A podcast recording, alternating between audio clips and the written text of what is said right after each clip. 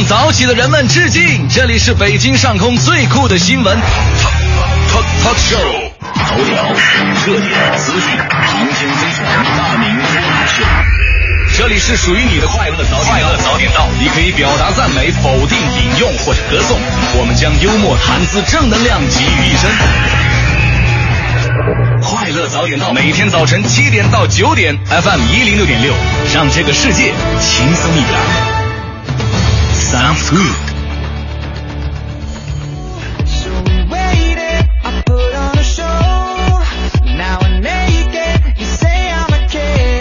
好了，北京时间的七点零一分，这里是由一果生鲜独家冠名播出的《快乐早点到》。各位早上好，我是黄欢。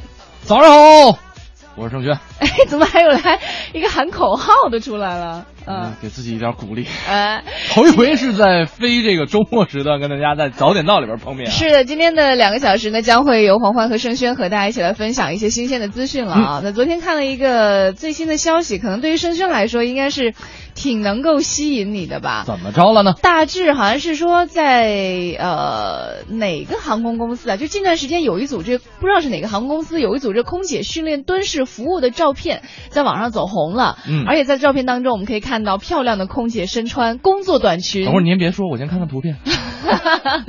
就非常的曼妙的身姿，尤其是她。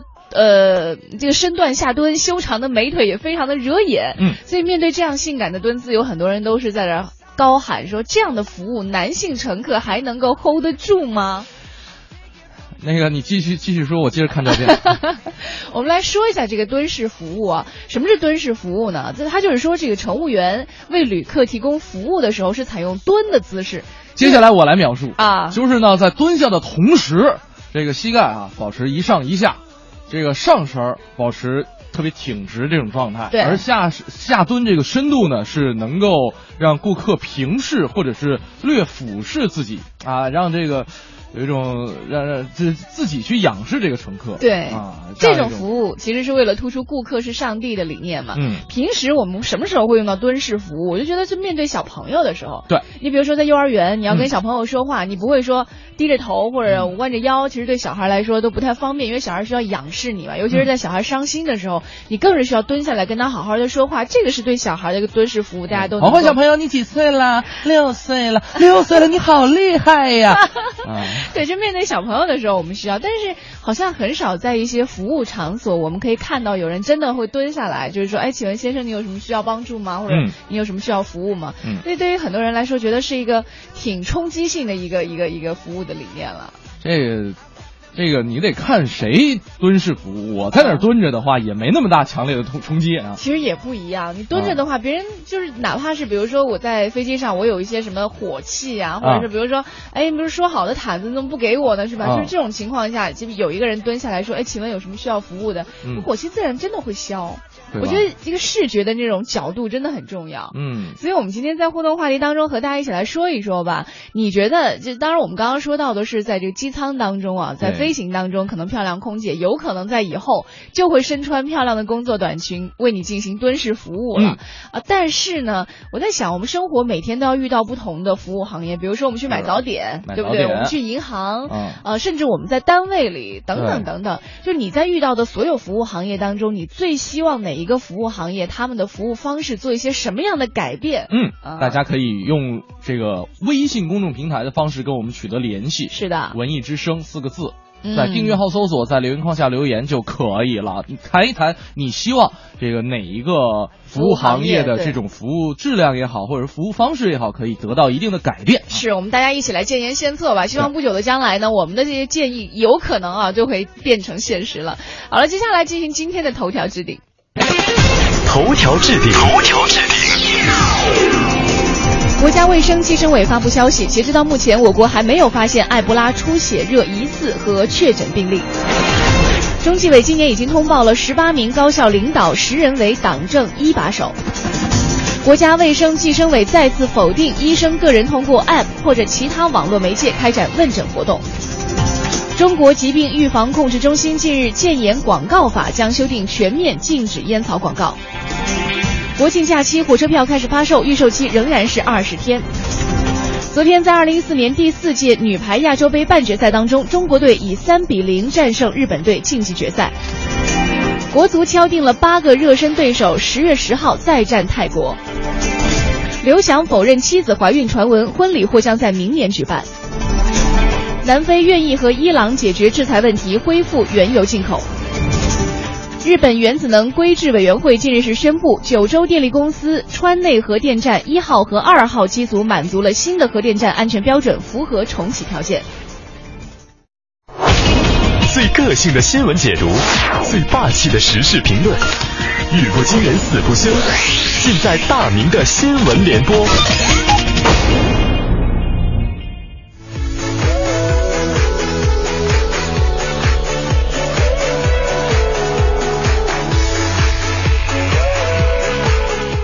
啊，走过路过不要错过，为什么呢？因为这是一次史无前例的。主持人不是大明的大明新闻联播啊。首先呢，我们再来看一条这个来自央广网的消息。日前啊，这个西北政法大学来报道的新生遇到了这样一件怪事儿。什么怪事儿呢？他们被告诉说必须，你得买全套的六百多块钱的床上用品，否则楼管阿姨不让你进寝室。这个学校的新生宿舍的这个入住流程表上，还有宿舍管理员检查床上用品的一个流程，就是这样的。很多学生觉得没有必要，因为家里边都缝缝补补带了好多套。但是呢，这个最终也是力争无果，也不得不购买了部分床上用品才得以过关。也不知道什么时候学校也学会了绿林好汉那一套了哈。如果说想进宿舍，还得留下买路财，就是当新生背着囊行囊啊，这个背着囊啊，背着行行囊，行囊里边带着囊啊，满怀憧憬走进大学校园的时候，而且呢还是一个政法大学啊，刚才提到了西北政法大学，你们就拿强买强卖给他们上上了大学第一课，不知道是不是真的合适？君子爱财，取之取之有道啊。我希望学校能够收起这份霸气，还大学多一份纯净，也还教育一份尊严。咱们再来看一下，有一条让人有点悲伤，但是呢很有教育意义的新闻。今日早报的一个消息，在十五年前，温州永嘉县的初中女生小丹，因为被父亲训骂而离家出走，从此就跟人失联了。十五年之后呢，她因为办户口的原因，回到了阔别多年的家乡。但是呢，十五年之后。当他再次回到家乡的时候，却得知父亲已经不在人家了，一颗心瞬间破碎了。那关于父亲呢，再也不是自己厌恶的那种模样。他当时就抱起母亲的身体说：“我宁可被他打，被他骂。”其实呢，说回来啊，这个叛逆的青春期我们谁都有过，只是呢，折腾千万别过了火，别因为年轻时的冲动干出让自己后悔终身的事儿。另外，十五年不回家也足以说明父亲的暴力行为给孩子的青春留下怎样难以磨灭的阴影。孩子都是心头肉，如果爱，请深爱！咱们再来看一下来自南京日报的消息。那最近呢，南京栖霞公安分局的民警冒充普通人，这个驾驶一辆迈腾轿车在高校门前测试女学生的安全意识，还有才。让人特别吃惊的是。一共搭讪了五名学生，五名女大学生。这个四名女大学生都是上了这辆由陌生人驾驶的车。就是这个民警就纳闷儿，说：“你怎么就上来了呢？” 一个女生说：“说上车啊，最主要的原因，看看你长得挺面善的。”哎，说点啥好呢？哈，这个现在的姑娘们，你可长点心吧。迈腾你们就上车了，起码得是个永久？不对，起码得是个宝马吧？呃，这个缺乏安全意识是最近接连发生这个女大学生失踪的一个重要的原因啊！这个半个小时打六个电话，希望花季的少女们心里边能多加一个小心，学校呢也能够把安全教育重视起来。咱们再来看看中国新闻网的消息。这个月的七号，广西柳州风行巷旁边巨大的柳宗元铜像开始拆除了。那这个雕像呢，投资七千万元，高六十八米，还能三百六十度旋转。当时的理念呢是建成国内最高的人物铜像，没有想到在二零一二年动工，二零一三年就停工了，因为雕像底座和核心的柱子已经是矗立江边。那根据了解呢，这个当地九大融资平台负责这个融资金额大概是一千亿元来建这个雕像，建柳宗元的雕像，不知道当地政府有多了解柳宗元。想当初，人家当刺史的时候，倾注全身的热情，就为兴利除弊、造福百姓，啊，一千亿元，一千亿元，你们这么劳民伤财，他老人家泉下有知，也一定不会同意的。建的时候豪情万丈，拆的时候畏畏缩缩，就是这样的毫无意义的烂尾工程，刺伤了老百姓的心呐。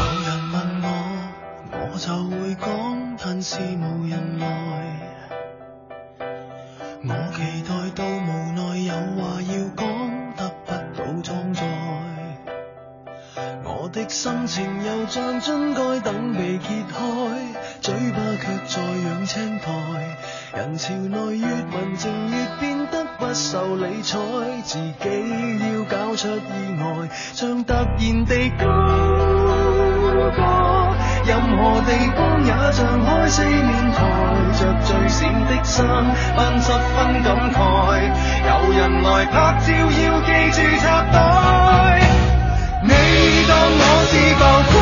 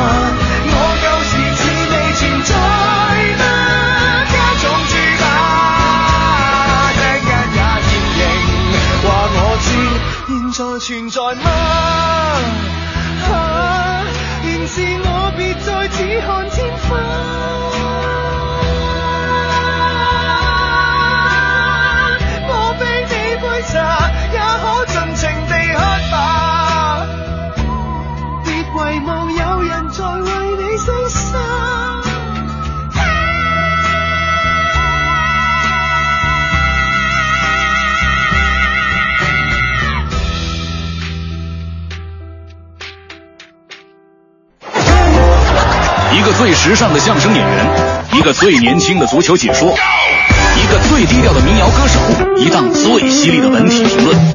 每天早晨，徐强为您带来强强言道。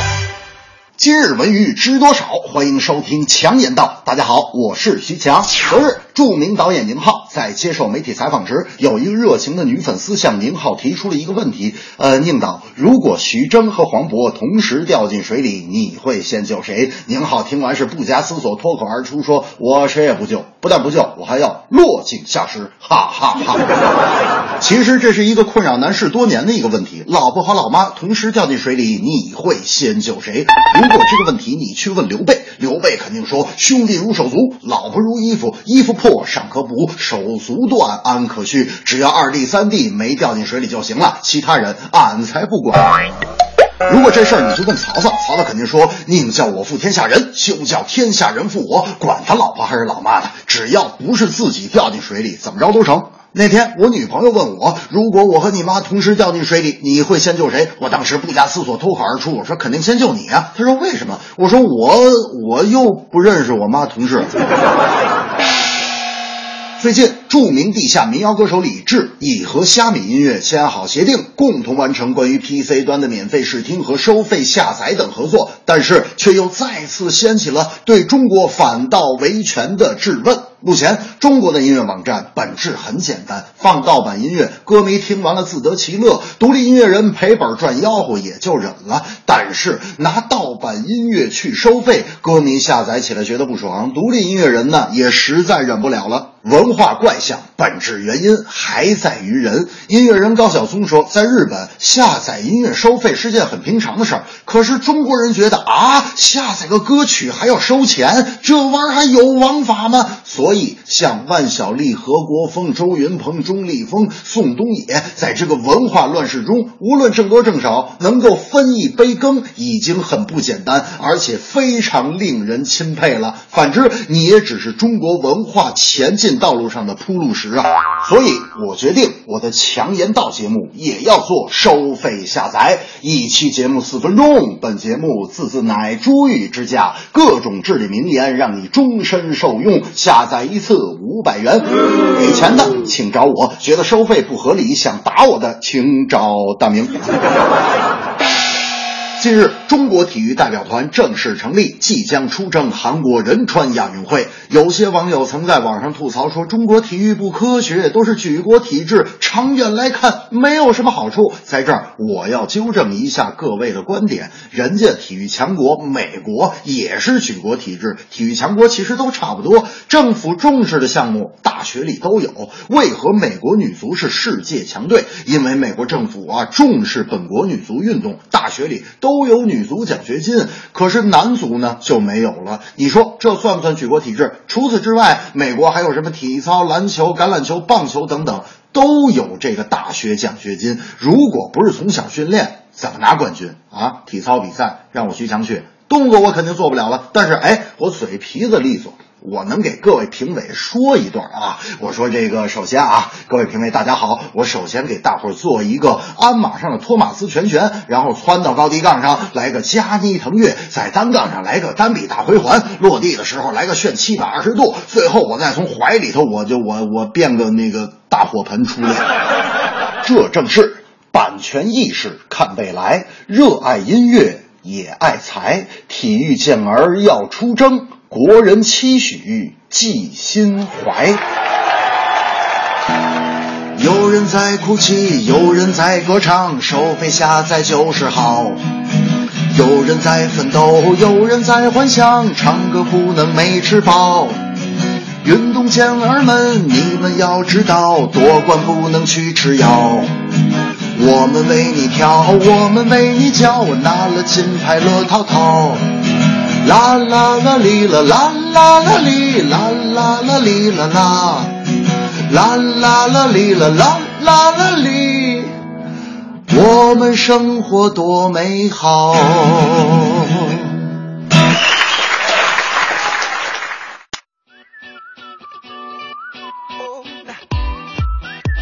好，欢迎在北京时间的七点二十二分继续回来，由异果生鲜独家冠名播出的《快乐早点到》。今天我们在节目当中和大家一起说到一个话题啊，其实也是非常的简单，就是我们在呃现在接触到的这么多行业当中啊，到底你觉得在你的生活里哪些行业是需要去做一些服务上的改变，做一些什么样的改变？服务上的一些形式也好，服务上的态度也好。对，就比如说最简单的，就是我们去吃早点的时候，嗯，就我我记得。印象很深，能不能把手指头从豆腐脑里捞出来？经常都会遇到有一些这种服务人员，他的热情度什么的都没问题，对吧？哈，也招呼你入座呀，干嘛干嘛的。但是就是在给你端豆腐脑的时候，就那一瞬间，就那一眼，你就再也不想吃了。就是看着他那个通红的手指头，我就心疼啊！哎，你还别说，就是现在我们经常去一些酒店吃饭的时候，尤其是 我忘了是是叫。南京大排档就吃很多，有这么一个店，对对对，它是全国连锁嘛，就那个地方，它就是很多的这种餐饮服务人员啊，包括其实北京有很多了，就是他会戴一个那种像口罩一样的塑料的，对，就是包括他在说话跟你说话的时候，你起码他的唾沫就不会飞溅到菜里，是，这其实是一个比较好的一个改观了，对，起码在我们小的时候是没有这样。是，你知道我现在其实看到这个什么菜里边有个擦锅球，我都已经无感了。我觉得对啊，擦锅球那个丝儿，不，头发是头发，擦锅球那丝儿哈，那是单独拎出来单说的，至少证明他刷过锅了。感谢啊，还有分享卫生啊，还有一些什么样的意见或者建议呢？我们来看一下啊，微信平台上这个陈双丽说了，就说是不是每次。这个办完事儿之后哈，就给他们一个评价，就跟淘宝上评价似的。他们以后升降工资啊，都要和评价挂钩。嗯，哎，这好像银行就有这样，对，就是你给个好评啊什么的。客服电话客服也有。对，哎，你一般比如说客服说那个呃，先生还有什么需要服务吗？如果你说没有，他说那麻烦你在那个呃电话之后对给我一个这个评价，谢谢。你会给他评价吗？我会。我会，如果他觉得，我觉得他的评价会比较这个，不是他的服务会比较好的话，让我满意的话，我肯定会给他好评。嗯，你就会等在那儿。只要我是一个好人。对。但是，一般如果服务不好，你会特意给他一个差评或者什么吗？那我就直接挂电话了。哦，那我也听不到那听不到那个最后的那句话了。哦。再来看一下微信平台上，微风就说了，他说医院要是能够使用支付宝看病就好了，嗯，付款后就诊，治好了再确认支付，嗯，医生态度不好给个差评，这样医院的服务态度可能会好很多。是黄欢进了医院，大夫我要长个儿，大夫说你直接给我差评，没得治。啊，但是其实很多时候，我们对于医生的这种认识，可能真的需要做一些改观。医生不是说任何病都能治，他可能可以给你做一些调整或者建议啊，或者比如说常规病可以治，但是有些病，因为我们都知道，对，尤其是有些病，它一直都是跟在这种疾病的后面，对，就是治疗一定是跟在疾病后面。我们一定是先发现疾病了，嗯，然后才去发明这些药啊或者诊治方法。对，医生也不是绝对的，对，起死回生啊什么样的，嗯。好，我们再来看一下微信平台上还有朋友就是提到了关于这个呃我们在平时的服务当中啊，比如说他说去办社保的时候，你们试试就知道了，这服务到底需要做一些什么样的改观，嗯啊，到底有一些什么样的建议呢？也希望你能够通过发送微信来和我们大家一起分享，大家一起来呃给我们的很多的服务行业来出出主意。对，其实可能正在听节目有一些就是服务行业的人，也许你的一个点子就帮助了他们，也是帮助了我们自己。好了，我们再休息一会儿之后呢，我们继续回来今天的快乐早点档。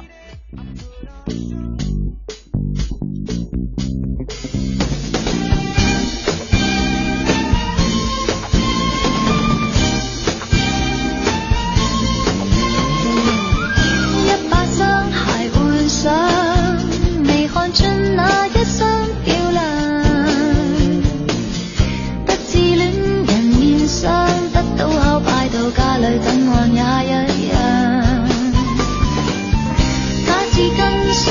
谁遇上，尽尽出是新生那样。不要给谁买账，减价后仲有新货马上再等场。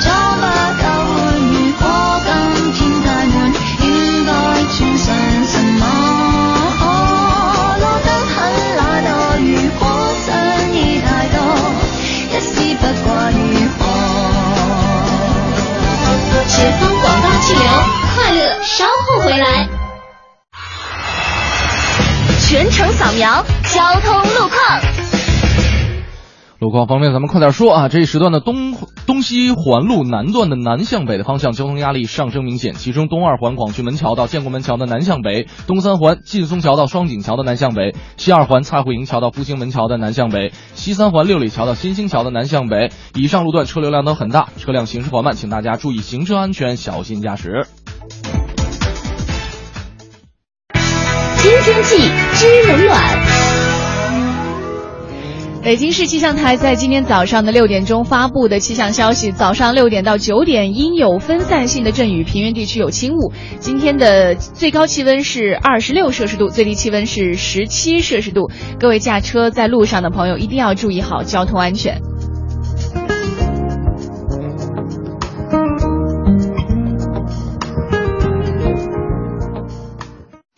欢迎收听海洋的快乐生活。大家好，我是海洋。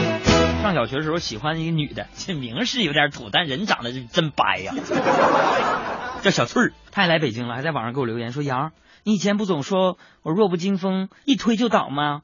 人家现在可不是了呢，人家要把你推倒。”哎呦，一听这个，朋友们，你说你这适龄的男人受得了吗？这，哦，我一看呢，难道这么多年我的心愿有机会了？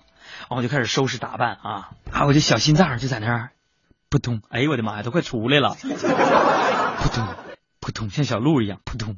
但见面一果然，我就想见面之后呢，当时我就在思考他说那句话，说现在人家可不是弱不禁风啊，一下就被推倒，现在人家要推倒你了呢。朋友们，现在胖的别说是他推我呀，就算他削我一顿呢，那跟玩儿似的。今晚五点，海洋现场秀，咱们接着聊。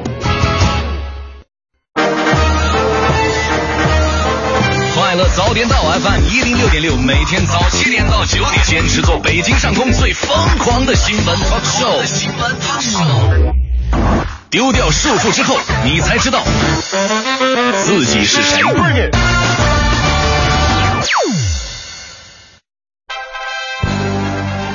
一零六六听天下。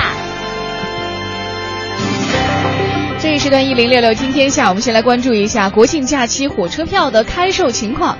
我们从铁路部门了解到呢，国庆假期车票已经开始发售了。互联网电话订票预售期是二十天，九月十二号发售十月一号的车票，也就是说从今天开始我们就可以买到十月一号的车票了。那车站窗口代售点自动售票机预售期呢是十八天，九月十二号发售的是九月二十九号的车票。嗯，那国庆假期呢是铁路客流出行的高峰，主要大城市这个客流量比较大，出行时间也比较集中。那铁路部门温馨提示大家，旅客可以通过幺二三零六。铁路客户中心网站、电话、车站窗口、代售点、自助售票机等多种方式，按照预售的时间提前购买车票。那么，已经通过互联网和电话订票的旅客，请大家提前到车站窗口、代售点或者是自动售票机来换取车票。请旅客朋友携带车票，还有跟票面信息一致的有效身份证件，预留足够的进站验票的时间，以免耽误行程。你看，刚刚过完中秋节啊，马上这个十一小长假就来到我们的这个生活当中了，所以对于很多喜欢去旅行、喜欢出游的人来说，真的是一个挺幸福的两个月。嗯呃，再来关注一下长沙湿地边建的这个世界第一高楼现在的状况哈。现在呢，据说是经过长期的观察，呃，因为建了这个湿呃湿地的世界第一高楼，就导致生态恶化。当地的环保人士就发现，受到周边远大科技集团世界第一高楼、天空城市项目建设等等因素的影响，长沙市大泽湖天然湿地生存状态日益恶化。没错，二零一三年，远大科技集团选择在大泽湖区建造世界第一高楼高楼这个天空城市，就跟当年那个巴别塔是有一拼啊，都是想登个顶什么的，嗯引发了社会的关注。那很多市民也认为，天空城市项目在大泽湖湿地及周边进行施工，对大泽湖湿地的生态造成负面的影响。哎，很多时候我不知道，呃，现在年轻人会不会有这样的想法？就包括我们在长一些的长辈啊，他们就比如说，呃，买房子我一定要买大房子，嗯我建楼一定要建高楼，买车我一定要买大车，觉得这样才显得自己气派，有十辆有公交车 有练起来看范儿啊但是可能现在好像，嗯，有一些九零后慢慢慢慢，包括八零后，可能就开始觉得说适合自己的才是最好的，嗯或者说真真正正在这个城市当中适合生存的才是最好的。嗯，你什么时候真的这个集团也能明白这个道理就好了哈。对嗯，再来看一下，随着去年底啊，习总书记亲临庆丰包子铺用餐，嗯原本家常的庆丰包子随之也是闻名全国。是那各路商家呢，也是因此看准了商机，搭上了顺风车。从今天开始，河北保定、辽宁沈阳、甘肃金昌等等三十多个地方相继出现了假冒的庆丰包子铺。嗯，另外呢，在北京个别超市里也出现了山寨版的庆丰速冻饺子。嗯，呃，包子，啊，一说到速冻就想到饺子，吓死我了！庆丰什么时候出 饺对子？速冻包子。啊，这个昨天呢，庆丰包子铺召开了新闻发布会，对近期各地打假情况进行说明，同时呢，宣告目前市场上销售的任何袋儿装的庆丰速冻包子的产品都是侵权产品哎，你还别说，我真的有一次去吃庆丰包子的时候啊，买到了庆丰饺子啊，子。不是，呃，真的有有人就是打包吧，打包，嗯忘了是三十个还是四十个，嗯然后说带到那个他们是河北过来的，开车过来的，就带到河北去吃。我当时还想，真的有那么好吃吗？可能对有些人来说，吃它是吃一个纪念了，未必是说味道多多好。对，是这个，因为名声在外嘛，啊，市场有需求啊，但是这个，呃，确确实这个有有相关的，我我之前看过庆和包子，哦，哪个和呀？就是那个禾，就是那个和和木旁的那个和啊，哦，然后什么那相关的这个，别说是用庆丰这俩字儿了，就嗯相关的很多相似的字眼都已经被用遍了，哦，绿欢啊，绿欢、红欢，就是能够山寨的多近就山寨多近。嗯说实话哈，可能南方人吧，我还是比较喜欢吃南方的包子，包括杭州小汤包啊，嗯还有像我们那边有水煎包啊，各种包、嗯都挺好吃的，但是它的知名度肯定远不如像清风包子那么的知名了。嗯，那求哪位伟人去光临？对呀、到我们南方去吃吃包子啊，还有饺子、速冻饺子什么的，都应该会有不错的效果。绿欢包子。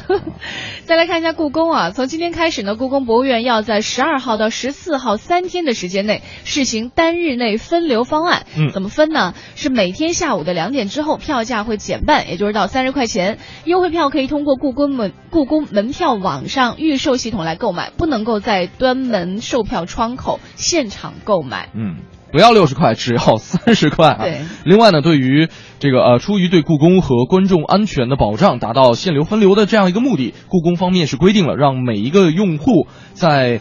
一个预约入院日期之内只能下一笔订单，而且呢，每个订单内最多不能超过五张票，其中不包括珍宝馆、钟表馆门票和通票。嗯，再来关注一下，对纳入失信名单的被执行人禁止乘坐飞机、高铁的商务舱。目前呢，这个我们正在协调公交和地铁方面，争取在三个月的集中执行期间，通过公交和地铁等等载体曝光失信的被执行人名单。这句话呢是在昨天上午南京中院召开新闻发布会上所宣布的。南京两级法院从九月到十一月份开展集中的执行活动，他们会运用搜查和拘留、罚款、强制审计乃至追追究刑事责任等等方式来加强执行力度，让老赖无处藏身。快乐早点到，给生活加点料。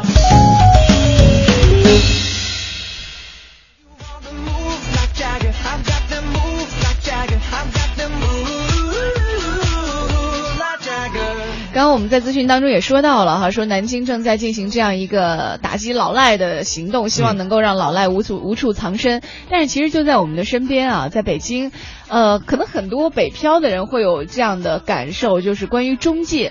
最近呢，在天涯社区有一篇文章叫做《北京黑中介名单》，引起了很多人的追捧。是因为很多人在北京都有租房子遭遇到黑中介这样一幕啊。嗯当然不是说所有的中介都是黑都是黑的，只是如果遇到了一个黑中介的话，会给这个人的一生都留下非常深刻的印象。对所以有很多人都在这个帖子后面跟帖，把自己曾经遭遇到黑中介的一些故事留在后面。所以现在呃，包括被曝光的黑中介的名单也是越来越长。是有人就笑说了，说在北京租房子，如果你没有被骗过，都不算在北京混过。黄欢，我可在北京混了很多年了，看来我是没有被混过，哦没有混过，没有混过。对，哎呀，想当年啊你，是你是遭遇过黑中介是吗？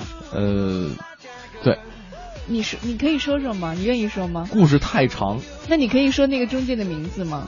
二十一世纪，哦，对，我知道你现在的房子是通过二十一世纪对租的，对对对对，但是都没有没有遇到这样对，我觉得好像是是这样，就是每一个行业里边，或者说每一个单位里边，都会这个人员水平可能会有这个参差不齐齐的情况，有可能会是个人行为。我现在没有做考证，我那个被骗的经历主要是黑房东，嗯但是黑中介没有及时做出，呃不不是黑中介啊，这个中介公司或者说中介公司的人员没有及时做出提醒，或者说嗯这个后续的一些跟进的服务保障保障，我觉得这个也是他们失职的一点。对，其实很多遇到的应该都是失职，也未必是有多黑，是吧？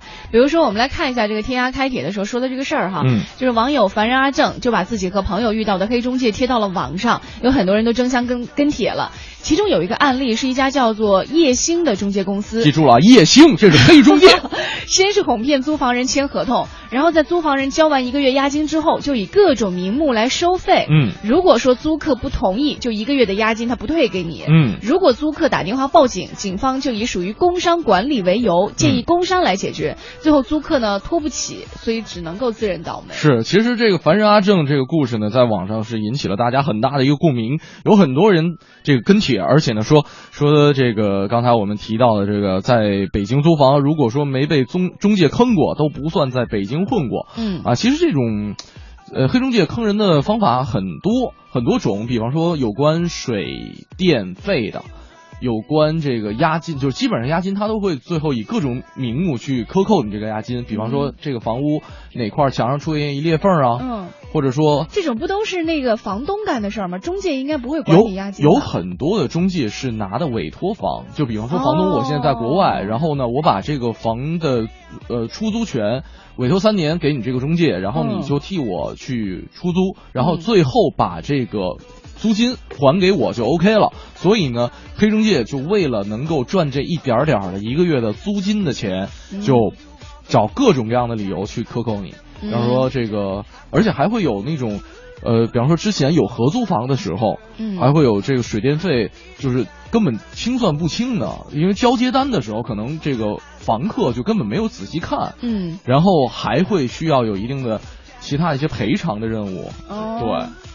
这个很讨厌，因为在用房过程当中，你别说别人住了，自己住也难免出现这样的情况嘛。对，就事先约定好，不知道是不是可以起到一个防范的作用。嗯但是之前我们租房的时候，就是特别留意的一个词，就是两个定金。嗯，一个是呃一个言字旁，一个这个甲乙丙丁的丁那个定金，是还有一个定呢，就是安定的定的定金。嗯就是我们当时就特别有人提示我们说，你一定要看当时签合同的时候这两个定金有什么不同。嗯后来查询了一下，就是如果我们在签约的时候写的是这个稳定的定的这定金，你要千万记得这个定金呢是不会返还给你的。就是如果遇到一些什么情况的话，定金是不会给你的。嗯但是所以你你要千万记得这个合同上写的是言字旁、嗯一个丁，就甲乙丙丁的这个定金，对才是如果说这个合约发生一些问题的话，这个定金是可以返还的。如果你看到中介上写的是那个安定的定的话，一定要叫他及时改过来。对，甚至你都换一家中介。我觉得这种喜欢偷换概念的中介就千万不可取是。，而且这个真的是合同上的这个文字哈，必须要一字一一句的去敲，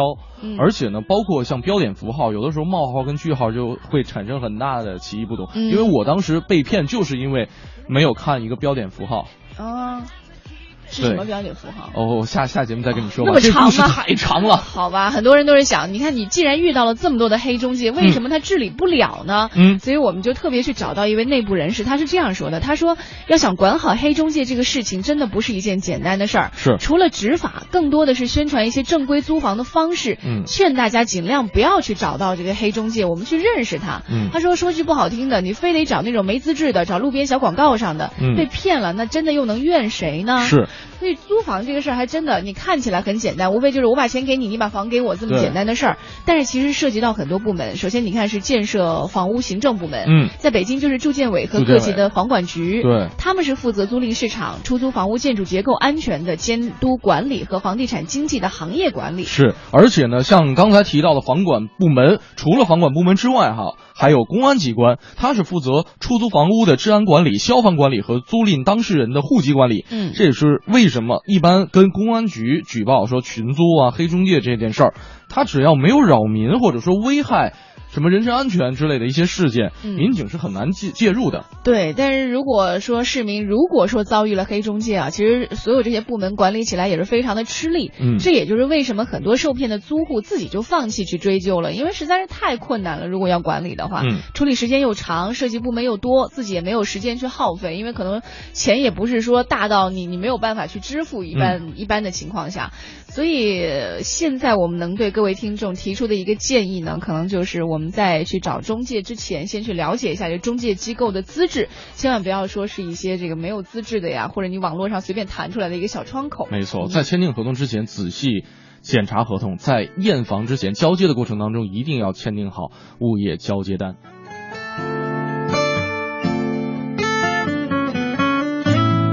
跟着时间走啊走，感受那普通，也许是你最爱的问候。你为什么皱眉头？是我看不够，那种表情实在太温柔。你说明天要远走，我想留也不能留，因为这就是爱的痛。嗯，太阳的梦谁能懂？只有月亮每天感受到梦里一举一动。而我只想说，你走后，我总是想你，那种感觉越发熟悉。你走后，我还来不及告诉你，我最需要的就是你。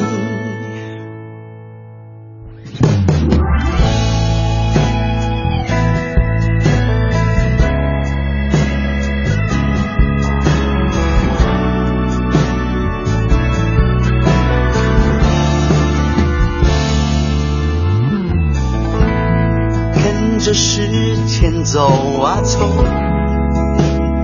感受那普通，也许是你最爱的问候。你为什么皱眉头？是我看不够，那种表情实在太温柔。说明天要远走，我想留也不能留，因为这就是爱的痛。嗯，太阳的梦谁能懂？只有月亮每天感受到梦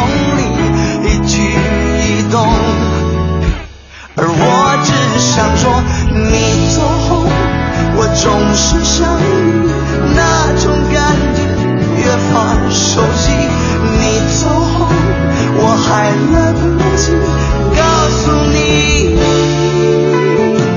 我最需要的就是你。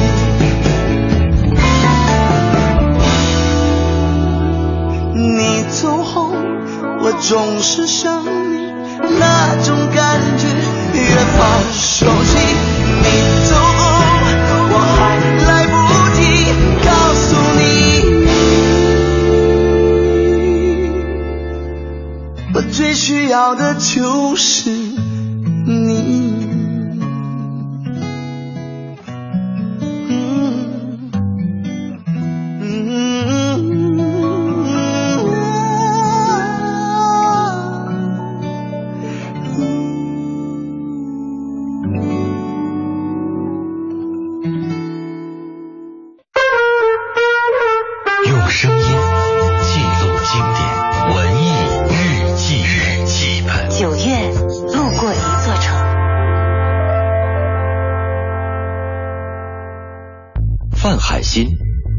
吸血鬼，暮光之城，黑夜传说。如果把这几部电影放在一起，你可能会感到背后一阵阵的发凉。这些故事的场景中，往往有墓地、被烧成遗迹的教堂、棺材和乌鸦。这些电影里的主角都帅气逼人，却有着尖尖的牙齿。他们害怕阳光和银制品，他们喜欢一切血色的液体，他们是吸血鬼。大名鼎鼎的布朗城堡，它本来可以安安静静地待在罗马尼亚中部城市布拉索夫南方三十公里的地方，但是，1897年，爱尔兰作家史托克著作了一部名为《德古拉》的小说，让这里成为了吸血鬼鼻祖德古拉的城堡。公元1462年，德古拉伯爵受命征讨土耳其军，在他获胜之前，国王为了得到伯爵夫人伊丽莎白而散播谣言，说德古拉已经战死。伊丽莎白悲痛欲绝，投河自杀。班师回国的德古拉看到了妻子的尸体，悲痛万分。他用长矛刺穿十字架上的耶稣，从此投靠魔鬼，以鲜血为生，成为了一个永生不死的吸血鬼。一九九二年，一部叫做《情经四百年》的电影登上了大银幕，讲述了四百年后德古拉遇到了转生的伊丽莎白，并再次相爱。这等待了四百年的爱情，最终让德古拉脱离了魔鬼，回到了上帝的怀抱。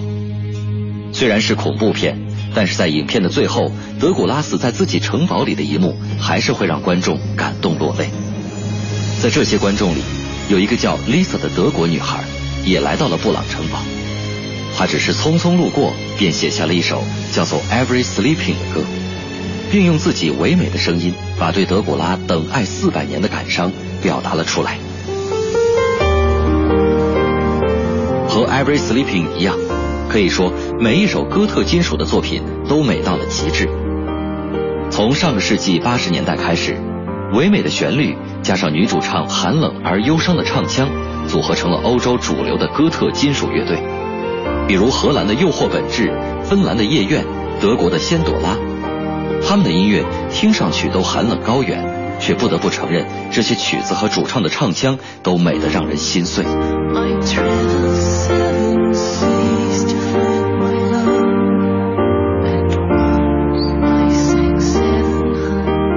他们就像吸血鬼一样，面容是冷漠的，但是在卑微的内心深处，仍然存有最难以发现的炽热。透过这些音乐，人们仿佛能够看到布朗城堡的最高处，月光下的德古拉，孤独的等爱四百年。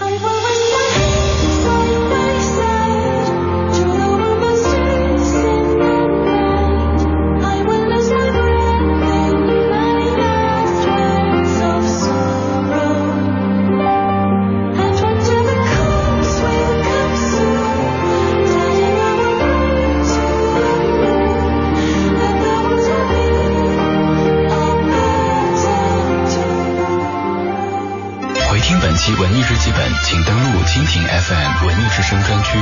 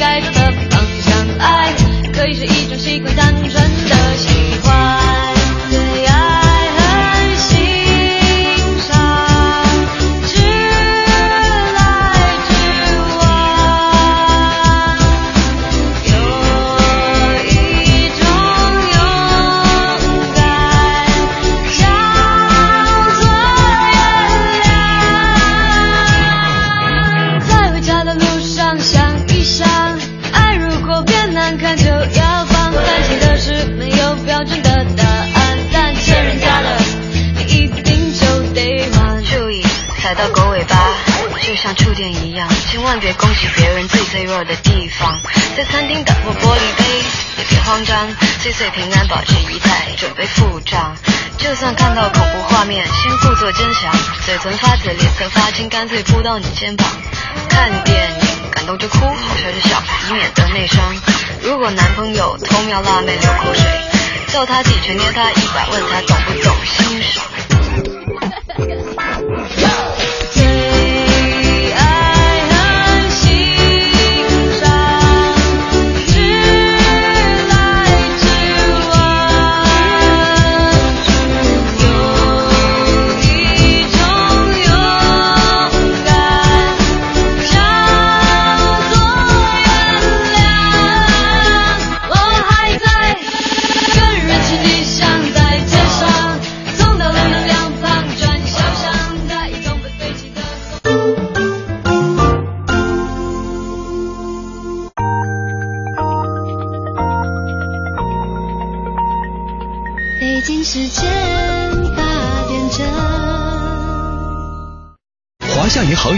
关注 FM 一零六点六文艺之声精彩节目。中央人民广播电台文艺之声 FM 一零六点六。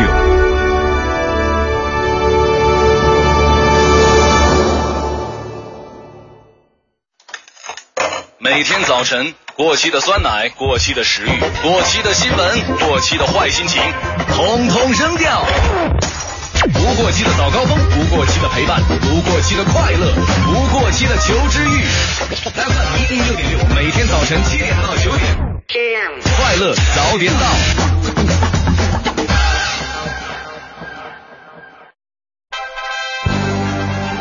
一零六六听天下，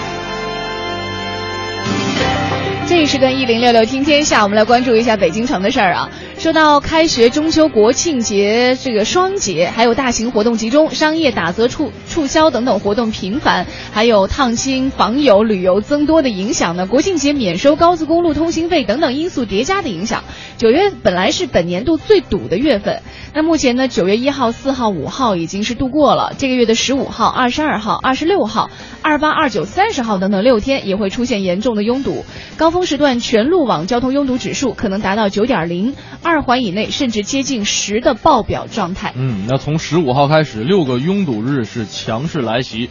北京市交通委也是提示市民们尽量选择乘坐公共交通来出行，减少开车。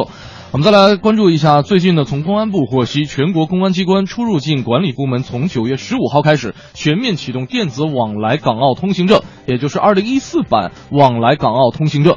那这次改进的主旨是为了进一步便利内地居民往来港澳地区，提高往来港澳通行证签注的签发和查验效率，增强证件防伪性能。新版通行证启用之后，仍在有效期内的现行本市往来港澳通行证，也还有这个贴贴纸式的这个往来港澳签注都是可以继续使用的。再来关注一下，在这个礼拜天的上午，丰台区园博园和周边道路呢会举行二零一四年北京国际铁人三项赛。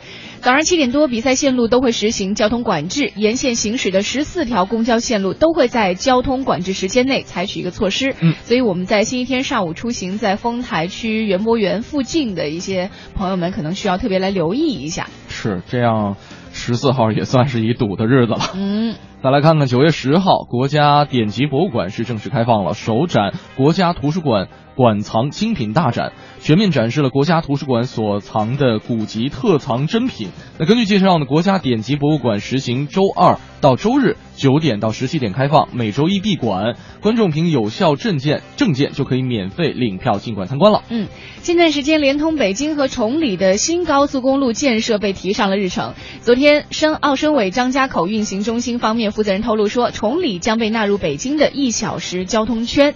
如果说建成通车的话呢，北京到崇礼之间的行车路程会被缩短到一百多公里，比现有的路程减少了一半。最个性的新闻解读，最霸气的时事评论，语不惊人死不休，尽在大明的新闻联播。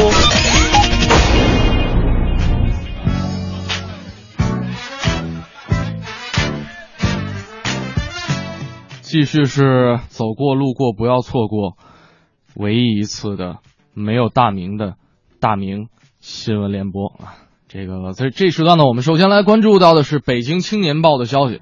去年火车退票费从票价百分之五涨到了百分之二十啊！这个有很多的律师呢是要求国家铁路局公开与调价相关的定价、退票成本等信息，但是铁路局拒绝了。这个律师也不是吃素的啊，随即向这个国家铁路局告上了法庭。那日前呢，北京市一中院宣判国家铁路局败诉，要求重新答复。那对于这件事儿，国家铁路局也是给出了这样的回应：我们没有信息可以提供。虽然呢，我也理解这个高额退票费的一个初衷，毕竟呢，真正临时有事儿退票的是属于极少数。但是呢，这主要是针对黄牛党，也算是牺牲了少数人的利益，保护了大多数的乘客。但是呢，这样的回应态度实在是太不像话了。你们有一点败诉的样子吗？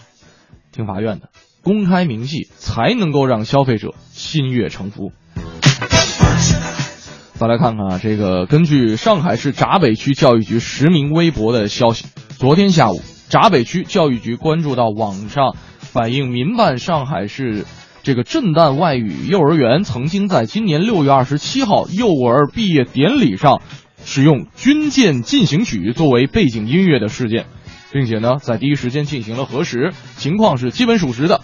那这个区上海这个闸北区的区教育局立即责成这个幼儿园董事会进行深刻的检查，并且向社会公开致歉，并且呢，对幼儿园园长以及相关的教师做出了严肃处理。根据了解呢，幼儿园董事会已经对相关责任人做出了停止检查的决定。呃，很多朋友对军舰进行曲不太了解，给大家科普一下。这个简单来说。军舰进行曲现在是日本海上自卫队的指定礼仪曲。这个新闻里边也说了哈，这位班主任没有能够识别音乐的内容和来源，只考虑到乐曲的节奏性。那这个表演呢，只是把乐曲作为击鼓的背景音乐。可能看来他跟啊很多非专门研究音乐的一样啊，只考虑这一点，失职呢是有，但是真的有必要处以这么严重的处罚吗？如果说真的要求所有的老师都知道哪首音乐不能用啊，哪些音乐要限制使用场合，咱们是不是应该搞一个专业的人来做个培训，或者说给老师们一个目录呢？接下来认识一位奇人，楚天都市报的消息，安徽金寨的汪一凡今年十一月二十五号才满十四岁，同龄的孩子才在读初中，他现在呢已经成为了武汉大学工程力学专业的大一新生。校长李小红都说：“啊，嗨，孩子，你是个牛人。”啊，父母说他一岁多就能看懂文言文了，两岁多就看完了简版的中国古典四大名著。孩子，我十二岁还没看完呢。啊，这还不算完，那汪一凡小学只上了四五个月，初中读了两年，高中只读了两年半。今年不到十四岁的他，是五百九十四分的高分考上了武汉大学。哎呀不知道黄欢在旁边坐着的时候，四百九十五分有没有达到？有人看着羡慕啊，这个看着这孩子总觉得他有点可怜，成长轨迹里边脱离了同龄人，那人生的每一个阶段都是遥遥领先的，高处不胜寒，这也是心理上的一种绝对的孤独和孤单。那专家也有表示了，说像这样的孩子是极少数的，他在记忆或者是智力方面都会异于常人，家长没有必要效仿，也千万别拔苗助长。咱们再来看看，今天正能量是来自一位官员。中国青年报的消息，最近的广西防城港副检察长何文凯看到出价二十万悬赏中国处级以上清官的帖子之后，主动应战，说我对二十万感兴趣，请楼主组织人扒我。此外呢，他还大方的自曝了财产，有两套房产，月薪五千八百七十二块钱，有轿车一辆。在这里，代表快乐早点到给你点个赞，真男人。你是完成了连接层面的这样一个冰桶挑战，那接下来呢？我觉得你可以点名三个处级以上的官员，让连接挑战持续下去。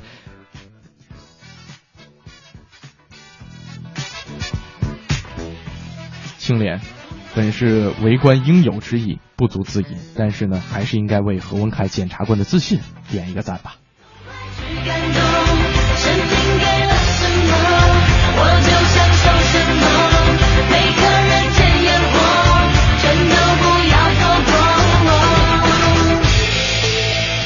每一天都是一个节气，每件事都发生来丰富我的记忆。很好奇，还有谁等着闯进我日记？欢迎光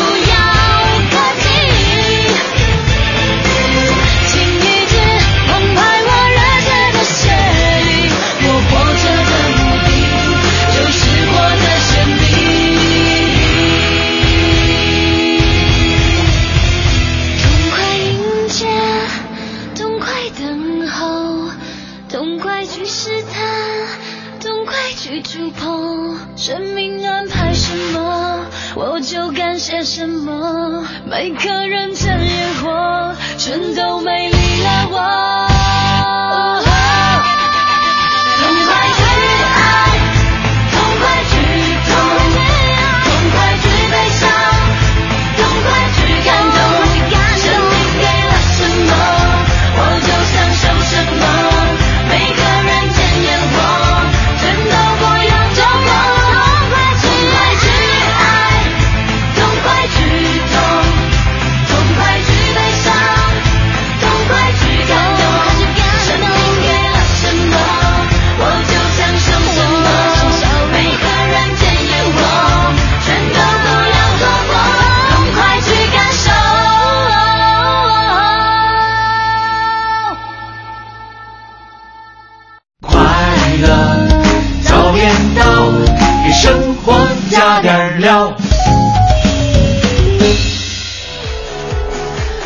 迎继续回来，由异果生鲜独家冠名播出的《快乐早点到》啊、今天天气可能和前两天会有些不一样啊。早上在天气预报当中也和大家说到了，下雨了对，下雨了，所以路面有些湿滑。嗯我们在路上的话呢，还是要注意好，保持好安全的车距和车速。是另外呢，刚刚在微信平台上有一位叫做红禅居士的朋友也给我们发来了及时的路况信息。是，他说我们单位班车刚才经过十八里店桥区的时候，看到东四环十八里店桥去往南五环大洋房立交桥方向高架桥的车辆行驶是特别缓慢的。同时呢，京津塘出京方向向十八里店桥也是行驶缓慢的啊，这个可以来绕行一下刘香桥，行驶是通畅的。嗯，我们再来看一下路面上的一些情况哈。嗯目前地铁二号线列车二零三四次在长春街上行车载信号发生故障，影响了部分列车的晚点，所以呢，可能呃会给很多出行，尤其是上早班的人带来一些不方便。嗯还请各位在出行的时候提前来留意一下，地铁二号线列车在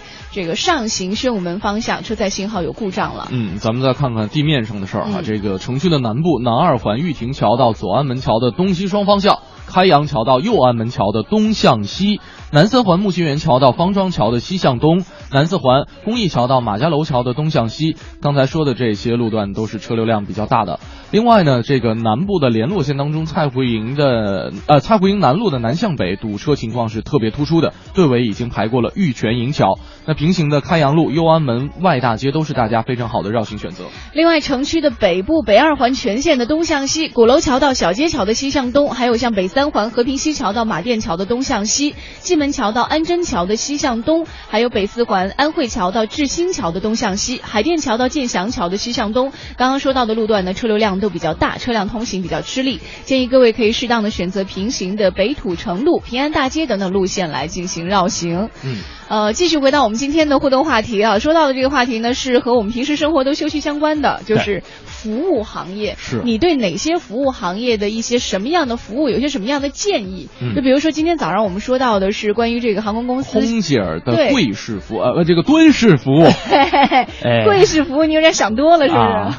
这个不是这个他，因为我刚才看那个图片啊，着吧。它它是这个很像跪着啊，对，一高一低，他在这个一个膝盖已经贴近地面了，就像跪着一样，啊是吧？是这意思吧？啊，我算回来。了。啊，很多朋友都会说到，哎呦，这个看到空空姐的柜式、蹲式服务之后呢，这男士们能不能受得了啊？嗯就是很多时候，这男士受不受得了，其实是在于一个，嗯，可能现在很多男孩儿还是觉得说，我希望得到一些仰视的目光，嗯不管这个仰视呢是从观念上的仰视也好，还是从身高上的仰视也好，还是从服务上那种对你的尊重的仰视也好，嗯我都希望得到，就是可以成就自己的这种男人的高大形象。啊睡老枕了，头弯不下去，起来，起来，起来，起来 啊！对，这个是一个啊。那其实生活当中我们还会遇到很多的服务行业，包括像公证处算不算服务行业？应该也算吧。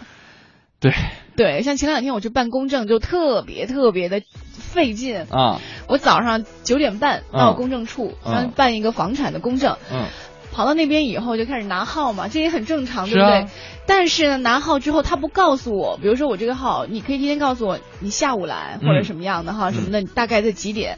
没有。完了以后，我就从九点半一直等到了中午的一点。我在中午十一点半的时候，我跑去问一个前台，我说：“请问一下，我这个号呢，那个呃，是不是下午才能办？如果是的话，我先出去吃个饭，对不对？”啊，你明天再来吧。没有，啊他说、我不知道，你去问那个，就是他有几个窗口，你去问那边的人吧。窗口那岂岂不是就要插队了？对，那就意味着我要插队，你知道，就特别不好意思。我就在犹豫了很久之后，后来因为饿的肚子，因为早饭没吃，中午饭啊再没吃就很难受。我犹豫很久，我就跟前面人逐一打好招呼，我说对不起，对不起，我我问一下。啊完了以后就遭遇了很多这种人的鄙视的目光，对，啊别人觉得我特别不礼貌。嗯好，问了那边以后，那边说我也不知道什么时候能结束，你愿意的话就等会儿，不愿意你就回家吧。这句话一撂，我哪敢走啊？哎，你会发现，就是很多服务行业当中最讨厌的一，你听到的一个回答就是不知道。对，你就你不知道你到这干嘛呀，对不对对？完了以后，好，那我就等吧，就一直等到了。一点钟，嗯就是从十二十二点到一点这一个小时呢，我就认识了一位大姐，嗯那我不知道叫什么名字哈，她就看见我可能在那儿有点焦急嘛，因为下午还有事儿，嗯。完了他就问我你是来办什么公证啊什么的哈，就跟他聊开了，后来他就当时看见我就说你呀，今天也就是去问问，啊，就是没有人，你你不可能一次办完。他说就我这个简单的公证，我来了，我跑了三趟了。嗯。我说为什么你不一次办完呢？他说因为我来，我也不知道，我我包括他也到网上去查，把所有网上提示应该带的东西都带齐了。对但是到了这边，他又说你这个不全，那个不全，跑了第二趟又说哦，上次你不知道吗？还有一个什么不全，他不会一次告诉你。就其实如果我们在这些办证或者说服务窗口，你可以有一个咨询窗，嗯比如说我可以问提前问到说，哪怕我不需要排队，我问到说我需要提前带什么东西啊，对不对？还有这些工作人员哈，咱别根据心情告诉这个前来办事儿的人到底需要准备什么东西，对，就这是因为或者说你直接就把所有需要准准备的材料就贴到大门口，它有多费劲呢？对，这其实是很多其实可能太简单的一件事儿了。都会做到的事情，但是没有，就所以那次显然我就从九点半一直等到中午一点，在没有吃饭的情况下，嗯。然后我拿着我所有的证件，就网上查的你需要嗯。带的证件交给他，他就扫了一眼，都没有仔细看啊，嗯就手一推，证件不全，然后我就问他，因为我。刚刚大姐教了我嘛，嗯说你一定要多次问，你不要怕他给你白眼儿，你一定要很多次问。于是我就真的赖着脸，我问他，我说还需要什么什么，嗯然后他就告诉我，我就一步步问呢，就是我我如果不问的话，他肯定不会告诉我全。嗯我就我说你对不起，我用笔记一下，免得嗯下次那什么的。就其实你只要给我一个单子，告诉我一二三四你需要带什么不就行了吗？嗯完了以后。我走离开了这个地方，嗯下一波人进去了。我路上又想到一个问题，我又回去问，果然又需要一个新的东西。嗯就如果我不问，他不会告诉你。我就觉得这个录音笔拍在那儿，采访机拍在那儿，录音留证。哎，我就觉得特奇怪了。你作为一个就是从事这个行业的，因为你肯定比我们普通老百姓知道的更多，你为什么就不能，不管是出于职业道德也好，还是出于热心也好，就你不能一次性说清楚嘛？我就就就这个事儿让我觉得特别的匪夷所思的，哪家公证处？因为我路盲，我就知道在在。阜成门那个地方有一家，好像是北京市第二公证处，那边一直人都特别的多。嗯那下一次又是估计又是一个像长征一样的排队，所以我们就建议说，是不是可以在这样的窗口，你比如说贴一些大家去办证的时候需要的一些其。实有很多可以简单解决问题的办法，为什么不呢？为什么不呢？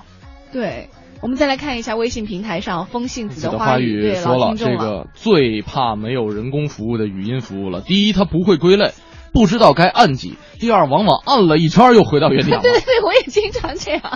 返回上级菜单，请按星星号号键，对。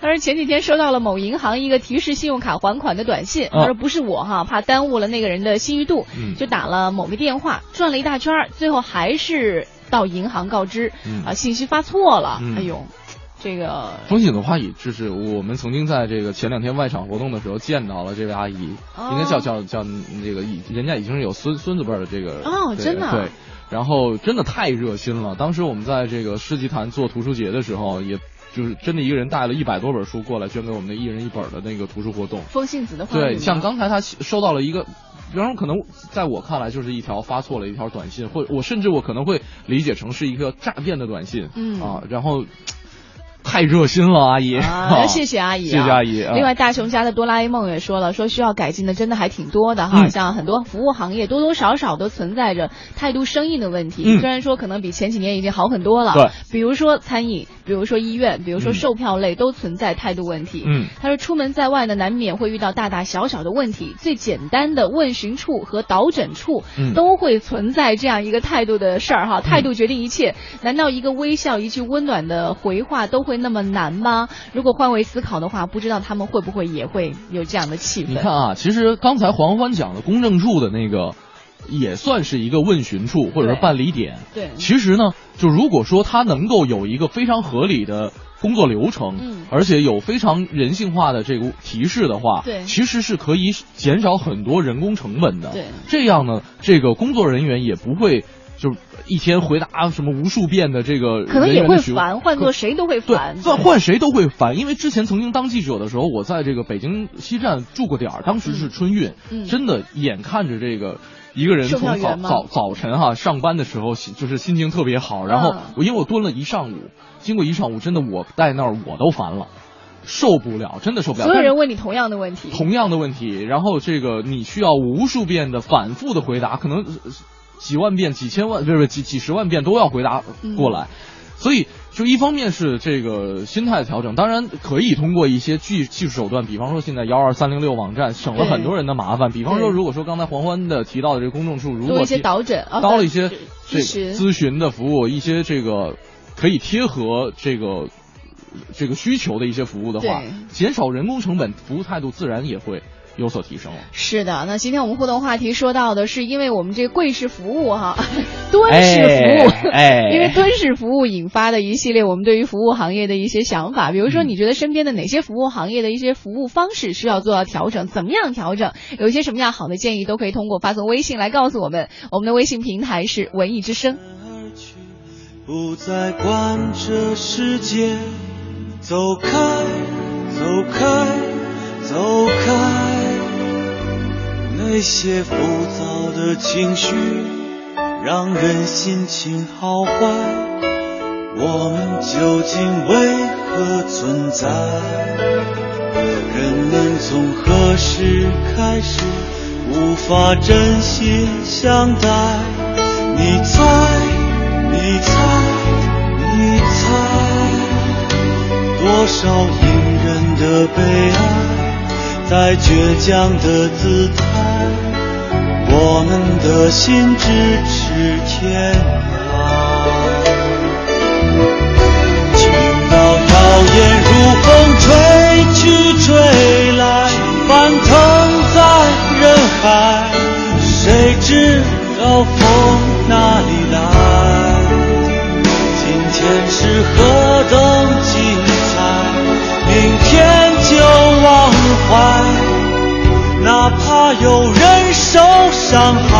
听到谣言如风吹去吹来，翻腾在人海，谁在乎风哪里来？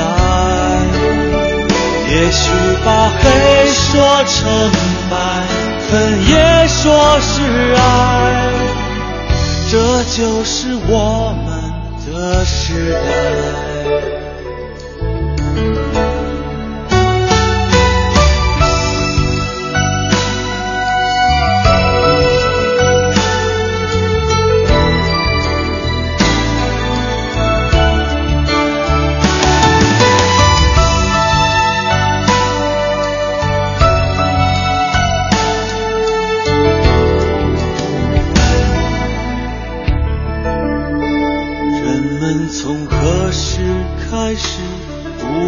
真心相待？你在，你在，你在。前方广告气流，快乐稍后回来。全程扫描交通路况。好了，看看目前的路面上情况。城区南部南二环玉亭桥到左安门桥的东西双方向，开阳桥到右安门桥的东向西；南三环木樨园桥到方庄桥的西向东；南四环公益桥到马家楼桥的东向西。以上路段车流量大，行驶缓慢，请大家注意行车安全，小心驾驶。感谢都市之声 FM 一零一点八为我们提供的路况消息。新天气知冷暖。在冷暖空气的交汇下，北京市和华北大部分地区会出现阵雨天气。虽然降雨强度和雨量都不算大，但是下雨的时候路面湿滑，对户外活动和交通晚高峰呢会造成一定的干扰。大家外出的话，注意防雨和交通安全。预计明天北京市天空云量依然比较多，日最高气温只有二十五度左右，特别是明天晚上最低气温下降比较明显，是十六度左右。欢迎收听海洋的快乐生活。大家好，我是海洋。今天早晨，杨哥因为迟到半个小时被领导叫去谈话。海洋啊，为什么今天迟到啊？哥，哥，你看我这脸鼻青脸肿的，我我捡一百块钱还给失主了，我迟到了。哎呀，被谁削这熊样啊？我跟你说，哎呀，你跟我说实话呀，还钱要半个小时啊？还有你脸上的伤是怎么回事啊？老板呐，他们打了我快半个小时，我才还给他们的。忧伤啊，朋友们，我一生当中可能会遇到很多事情，努力过就不后悔。呀，谁？今晚五点，海洋现场秀，咱们接着聊。快乐早点到，给生活加点料。在杂货里寻找精品，在谣言里寻找真相。FM 一零六点六，每天早晨七点到九点，快乐早点到。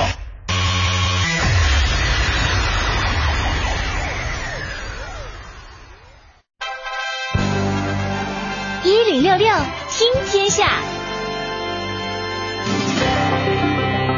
这一时段一零六六听天下，我们先来关注一下俄罗斯国防部长谢尔盖绍伊古近段时间说，乌克兰方面应为马航 MH 幺七航班坠毁事件负全部责任。这是荷兰安全委员会九号公布坠机事件初步调查报告之后，俄罗斯政府官员首次公开回应。那么失事的。MH 幺七航班原定从荷兰阿姆斯特丹飞往马来西亚吉隆坡，七月十七号在乌克兰东部靠近俄罗斯的边境地区坠毁，十五名机组人员和二百八十三名乘客全部遇难。近段时间有一段旅居泰国清迈动物园大熊猫林慧牙齿磨损严重的视频呢，出现在了网络上。视频发布者质疑泰方可能照顾不周，用廉价而且硬度高、平日搭建脚手架的竹子来喂熊猫。另据在泰国的中国民众透露说，泰国大熊猫项目缺少拨款，每月的食品预算呢只是约合人民币一千两百块钱，为此对大熊猫感到很心疼。大熊猫吃的比黄欢还寒碜，这个，我的已经是底线是吗？是吧？对，黄欢一千三呢。这个针对媒体在报道当中提出的疑问，清迈动物园熊猫馆负责照顾大熊猫林慧十年之久的医生桂女士说了，说两只大熊猫林慧和创创每天吃的都是同样的食物。她说林慧的牙齿之所以长得不够好，是因为她从从小就缺钙。一直体弱多病，抵抗力很低啊。嗯，那得用蓝皮儿啊，这个。嗯。再来看一下，今年一百二十七岁的墨西哥老妇人莱昂德拉，或许是当前最长长寿的老人了。她现在呢有五个子女，二十个孙辈，七十三个重孙辈，还有五十五个玄孙辈。嗯。家里人都说啊，她长寿的秘诀就是吃得好，多睡觉，有的时候甚至一口气能够睡上三天。下了节目回家补觉去。这个感觉像像是过那种就是乌龟啊那种生活是吧？他们讲究就是静态的，对啊。呃，之前说生命在于运动，我记得当时看这个看电影的时候，呃，是什么来着？荒岛求生啊。然后 Tom Hanks 在里边演的这个快递员的一个呃，就是快递公司的一个老总的时候，生命在于运动。底下员工说。乌龟怎么长寿的？有人给他唱反调了。对，那家人说了，说这个伦布雷雷拉斯啊，也就是刚才黄欢说这个莱昂德拉啊，他身体特别的好，没有糖尿病，也没有高血压，所以呢，经常吃巧克力和糖果。虽然已经失聪，同时呢患有白内障，还经常给家人讲故事、唱歌。孙女儿说了，说奶奶呢，直到两年前仍然是在坚持织布裁衣，她从来就不会这个呆坐不动啊，这个。他们想，这个也是他长寿的原因之一。就除了睡，基本上都在底下溜达。啊，他是动，他不是那种大大大动量的，对，可能就是，尤其是很多不是人家都说嘛，人老先老腿。另外还有一个，就对于手部的锻炼，其实对于老人来说也非常的重要。是。据新加坡联合早报的报道，新加坡科研人员研究发现啊，生长在双语环境的婴儿，无论是在吸收新资讯，还有辨别熟悉物件方面呢，都比生长在单语环境的婴儿要强一些。嗯，那领导这项研究的新加坡国立大学文学系社会科学院心理系副教授乐爱新表示。对于成年人来说，学习第二语言或许是非常痛苦或者是艰辛的。因此呢，人们往往会以为这个幼儿和这个婴儿也会面对同样的困难。但是呢，他指出，已经有很多研究证明，人们从婴儿时期开始就能够掌握很好的这种学习和掌握双语的能力。那我记得很小的时候，长辈就会说啊，如果这个小孩他的爸爸妈妈距离越远，嗯，好像这个孩子生下来就相对聪明一些。可能从这个方面也可以来印证。你比如说，如果一个是南方，一个北方人，可能混血吗？对，这不叫混血，还不算不上混血了。通州和大兴的混血，就是他们的语言本身就是不通的，然后生活习惯、各种习俗也不同，可能在孩一个孩子的身上体现，就是他可以一下融汇多个地方的这样，包括语言啊，还有习惯啊，甚至还有各种资讯的这种摄取方式。我跟你说，通州话跟大兴话还真有区别啊！真的吗？我还真没研究过啊。我我们周围有吗？回头要找一找。来，再关注一下，有一位二十九岁的美美国佛罗里达州的小伙叫做迪奥，因为涉嫌入室行窃被捕了。但是他泄露行踪的方式呢，却是非常的搞笑，因为他偷完东西之后，直接在失主家的大床上呼呼大睡，结果就被发现了。生命在于运动啊！根据了解呢，这个戴维斯偷偷摸摸进了一所房子啊，把这房主家的金银首饰是扫荡一空，都装在了一个非常透明的塑料袋里头。本来他结束之后，本来应该这个迅速离开，但是呢，不知道是不是因为太累，还是想活到一百二十七岁啊，还是觉得这个房主家的床太过舒服了，他就把这个战利品往床上一搁。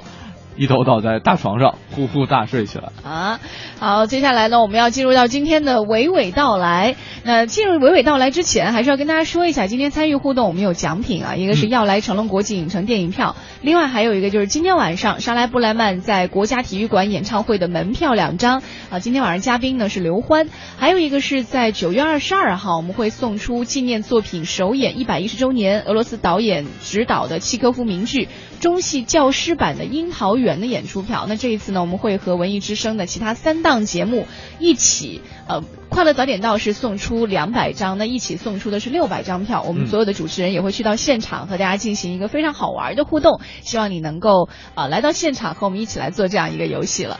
待会儿娓娓道来呢，要和你一起说到的是什么电影今天上映，昨天才开发布会，又有什么人被葛优称为高司令？不喜欢相声演员同台说话，还有一个是什么样的电影是徐静蕾第一次在荧幕上全程使用英文演出呢？所有这一切都在我们今天的娓娓道来。文化热点，娱乐爆点，且听且听娓娓道来。快乐早点到，给生活加点料。朋友们，大家好，我是吕伟，欢迎收听今天的娓娓道来。从今天开始，由普巴甲、李菁等人出演的都市爱情片《零点五的爱情》正式上映。影片由邢潇执导，全程在河北石家庄取景。影片还请来了首都电影界的前辈，被演员葛优称为高司令的高军客串。来听一听他和戏中出演婚介相亲节目主持人一角的李菁两人的语言桥段。高司令，实际上你这高司令从哪儿来的我都不知道。那从葛优那儿来的啊。啊啊，对，优子很喜欢这么叫。是那个，我一般搞活动，我就不爱请相声演员做主持人。为什么呢知道为什么呢？我估计会猜咱们台。不是，就是他们那个，我们也会幽默，但是在他们面前，我们的幽默就显得很二，所以就只能老老实实的，人家问问什么咱说什么。没有没有。呃，这个戏呢，我也串了一个小角色，我演龚杰的爸爸，我演小张的岳父。拍的时候我很有感触，因为我本身生活当中我也有女儿，嗯，然后他们俩那个有点苦涩、有点凄美的爱情吧，拍的时候我有点想掉泪。就是我为了保护我女儿，我不愿让我女儿跟他在一起。嗯，他在求我的时候，嗯，他那个眼神里边，嗯，我觉得有很多真挚的东西。我觉得当时我我都想要落泪的感觉了，触动了您了。对对对。嗯别看高军一边和李菁抬着杠，但还是没有忘记推荐自己演出的那个戏份。也是作为北京城资深的电影人，这点推荐技巧还是有的。这不，提到九月十二号的今天，面对有两部进口片《不惧风暴》《美女野兽》以及三部国产影片的同期上映压力，高司令还有一番别的推荐。那九月十二号上映的这个档期，我觉得选的特别好，因为什么呢？呃，星球崛起，大猩猩已经老了，嗯，呃，敢死队基本上也到尾声了，嗯，一生一世呢，差不多也没 hold 住，后边看什么呢？就看零点五的爱情呗。有一个亮点，什么亮点？亮点呢？石家庄在我们印象当中呢，在北京人的心目当中是一个庄，嗯，石家庄嘛，嗯，都觉得挺土，不怎么太前卫，不怎么太时尚。在行销的镜头里，拍出了最美的石家庄的夜景，真的漂亮。今天新片推荐完了之后，我们还要向你推荐一个明年情人节档期要上映的新片，这也是一向喜欢征战于情人节档期的女性导演徐静蕾的选择。昨天，徐静蕾率领一种青春男女主演在北京推荐了她的新片，有一个地方只有我们知道。导演徐静蕾用了很多个第一次来概括了这部作品的期待价值。我第一次跟一群演员，他们所有人几乎都没有什么演电影的经验。然后吴亦凡是第一次演戏，王玉坤是第一次主演一个电影，跟演员的合作上是第一次。我第一次全部用英文演戏。这是一个关于爱的电影，然后觉得爱是我的信仰，然后我觉得情人节是最最合适这个电影的一个时间。希望到时候情人节大家来看我们的。有一个地方只有我们知道。真的佩服徐静蕾这个第一次就浓缩了影片的主要看点，那就期待一下经验丰富的女导演和初涉影视圈的青春男女们如何碰撞出一次创作的火花。如果说第一次可以看到马匹能够在舞台上用人的表现力来让它充满灵魂感，你会期待这样的剧目吗？如果告诉你这是大导演斯皮尔伯格的作品《战马》的创作之源，你会兴奋吗？从2007年演出至今的英国国家话剧院作品《战马》将会在2015年的九月以中文版的形式呈现在中国国家话剧院舞台上的时候，你是不是激动的要跳起来了呢？是的，昨天当我看到年轻的演员用自己的动作表现出战马 joy 的时候，我的眼眶湿润了。我们马上来听听他的马蹄声和嘶鸣声吧。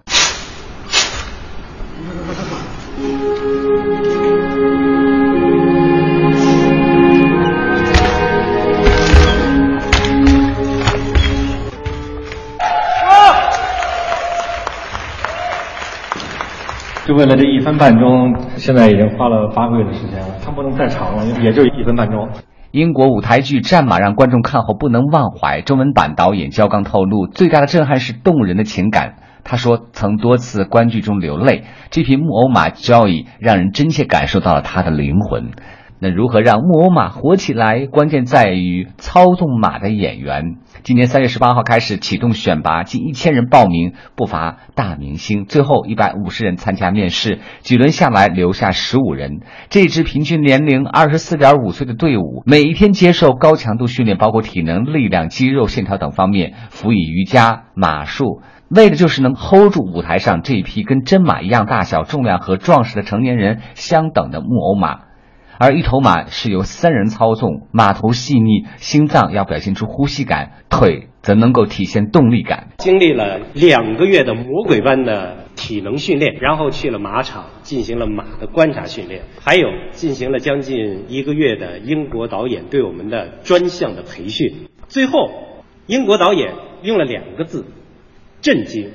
他们觉得，怎么可以有这么优秀的演员出现在他们眼前？我们的演员用了三个星期的时间完成他们六个月完成的任务，他们非常的惊喜，一直到最后都不知道该说什么好了。最大的区别是，电影是选了真的马，而我们是艺术的马，是我们演员来操纵的一个没有生命的，但是它最后有灵魂的吗。即日起，舞台剧《战马》的售票已经正式开放预定，首演时间是二零一五年的九月四号，在北京国家话剧院连演五十场之后，将会现演二零一五年的上海国际艺术节。明天见啦！回听本单元节目，请登录喜马拉雅文艺之声专区。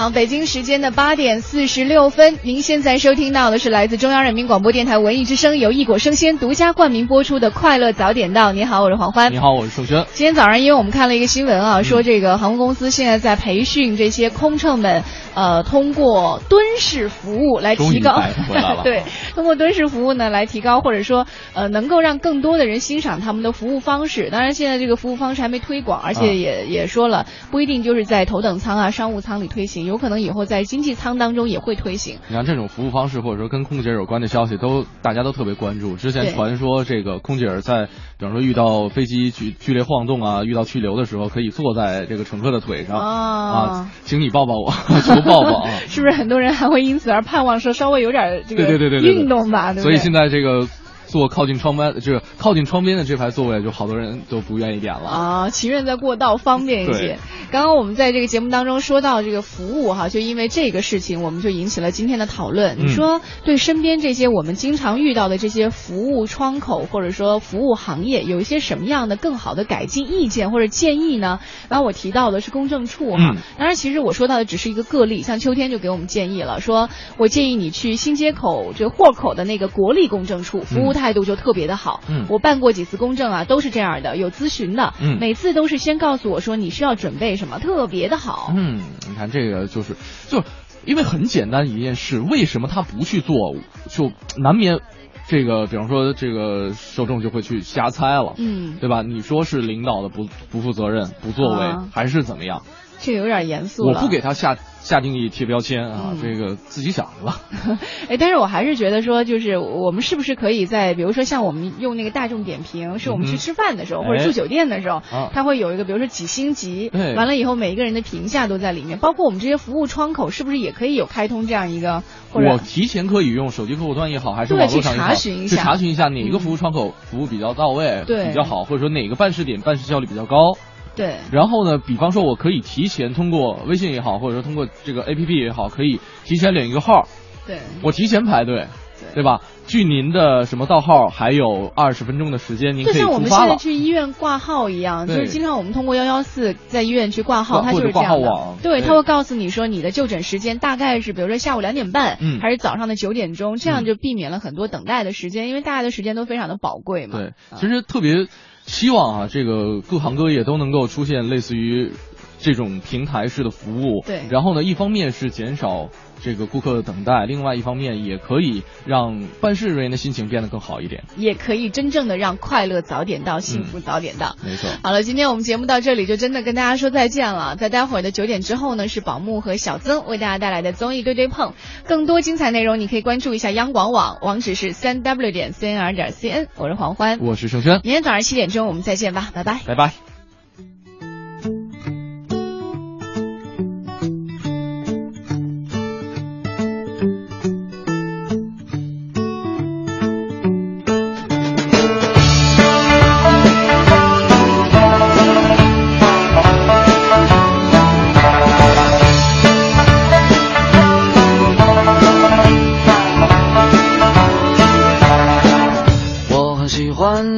草原，北京城里我看不见。我很喜欢那骑着马儿跑，我不喜欢挤大公交。我有一个可爱的干妈妈，她在草原上养了很多马，她的歌声高亢又嘹亮，越过长城到天安门广场。我很喜欢那大草原，你我看不见。我很喜欢那骑着马儿跑，我不喜欢挤大公交。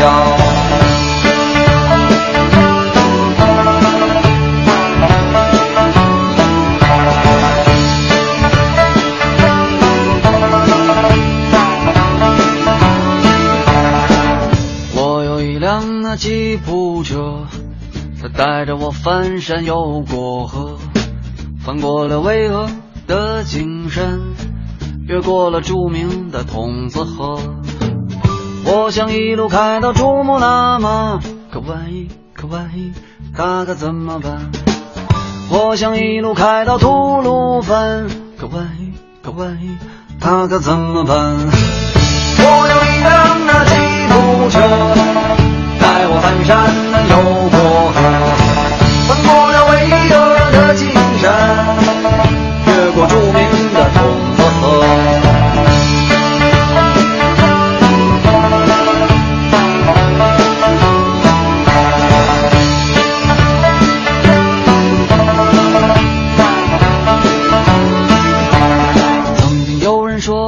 有时间没有钱，他也曾说过有了钱却没时间。